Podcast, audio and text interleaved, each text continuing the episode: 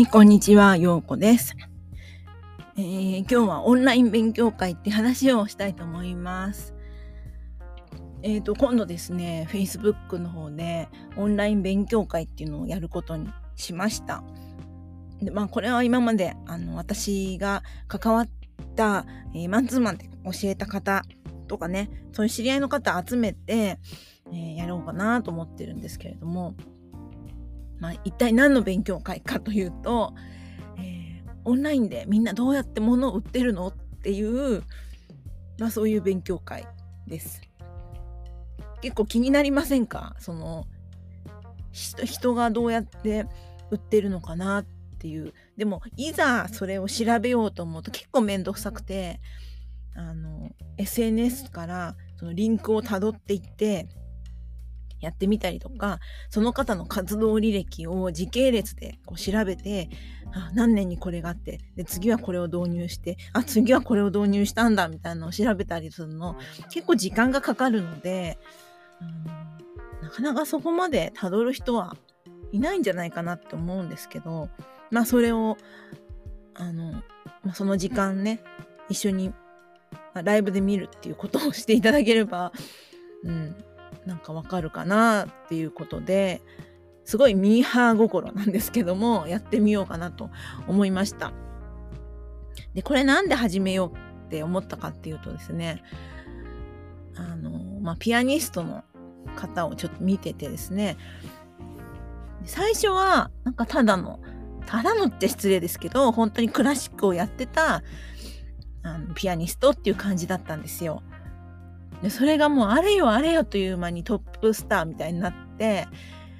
でその過程において何があったのかっていうのをねあのまあちょっと追っかけたわけですよ。私も好きなんで。そうするとあこうやってチーム化してでこの段階からこうやって外に出ていってでここでその事務所に所属してみたいなのとか分かってきてなる。ほど。でも最初はみんな一人でやってたんだなって。最初はその先生について一生懸命勉強してコンクール受けてっていうところをやってたんだなって思って。でもそこからのこう階段の上り方っていうかはしごのかけ方はもう本当に人それぞれで、ま、それでうまくいく人もいるしなんかいまいちだったなっていう人もいると思うんですけどまあうまくいった人はたまたまかもしれないし運が強かったのかもしれないけどもしかしたらなんかそこにコツがあるんじゃないかということであの、まあ、追っかけ 追っかけのようなミーハー心ですねちょっとずつ調べて皆さんお伝えしたいななんて思ってるんですね。でまあそれは音楽に限らないんですけどえっ、とインスタグラムインスタグラムでもその画家さんとかイラストレーターの方が私フォローしてる方いっぱいいるんですけれどもすごい素敵な絵を描く方がまあ日本人じゃなくてね外国の方で私すごい注目してる方がいるんですね。だからその外国のサイトってことでまあ日本では使えないサイトかもしれないけどまあこういうやり方があるよってことでご紹介できればいいかなと思うんだけどもそのインスタグラムのリンクのところにいろいろ貼れるわけですけれども、えーそこにこう販売のページがあったりとかそれからプロフィールのところにバーって自分のあの仕事が出てくるようなのがあったりとかいろんなところに皆さんつないでいるわけですね。でもの特に私があの注目してるのは販売サイト。もうダイレクトにリンクを押したらそこに行く。そして金額も出てるっていう、非常にわかりやすい。もうこの動きが、あの、私はいいななんて思っているので、まあそれをご紹介できればなとか思ったりしております。うん。まあ今は本当に、こう、その人が何をやってるかっていうのが分かりやすいですよね。昔よりか。なんか事務所の中でいろいろやったものを見せるというよりかは個人で動いてる方も結構多いのでそうするともう SNS 使ってやってますみたいな人も結構いるんである程度名が売れていてもですね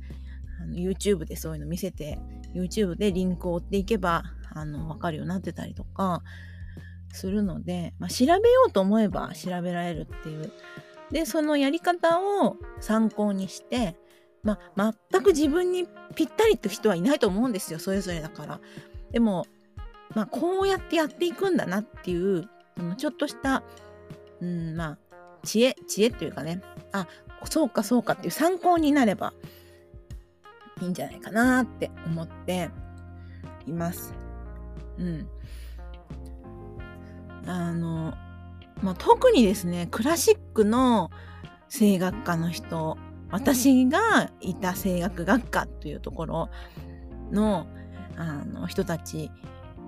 の動きを、まあ、今後ちょっと動向を追っていきたいなって思ってるんですよね。まだそこは調べきれてないんですけれども。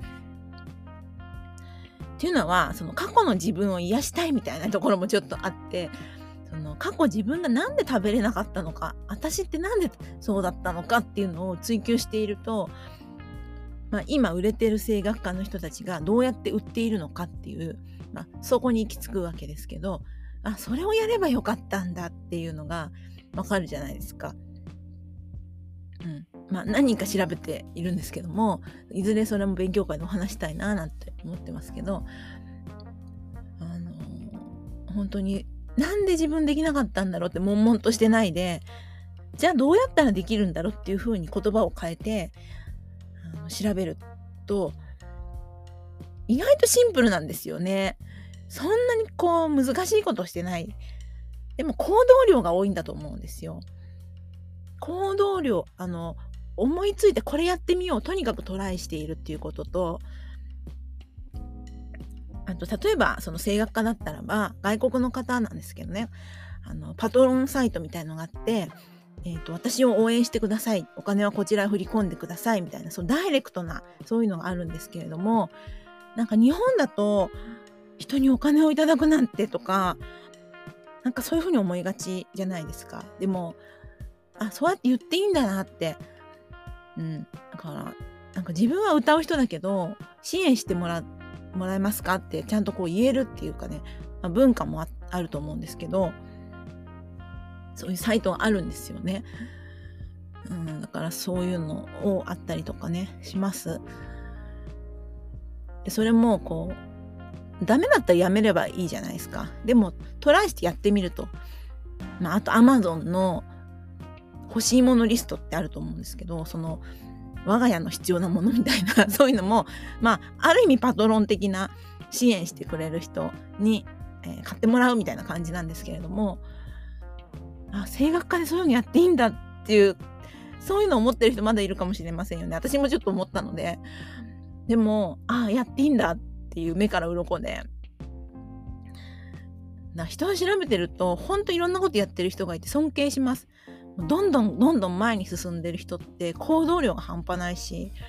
うん、あの思いついたらやってるなっていう感じで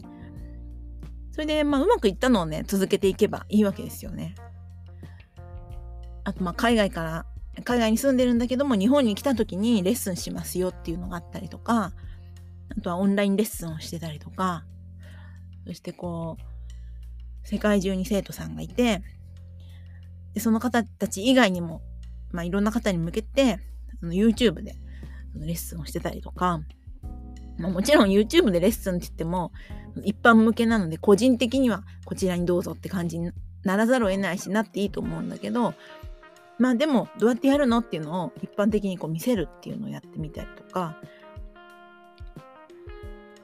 try try try ですよね。そうなんですよ。昔、私が大好きだった中学の時に尾崎豊さんっていう歌手がいて、皆さんご存知ですか？もう私が中学生の時のロックの歌手だったんですけども、亡くなってしまったんですけど、彼がですね、 try try try って言ってたんですよね。で、その時はなんか青春で、あの、私もノートに try try try とかって書きまくってましたけど、意味も大して分かってなかったんだけど、もう今この年になるとですね、ああ、本当によくわかるなと思って、とりあえずやってみろってことなんですよ、何でも。で、そのアーティストの方の話に戻すと、あ、この動線うまくいくかなどうかなとか思ってないで、とりあえずはいろんなもの試してみましょうよっていうそういうことをその皆さんのをリサーチするたびにですね学ぶことができて面白いなって思っています。というわけで今日はオンライン勉強会のお話でした。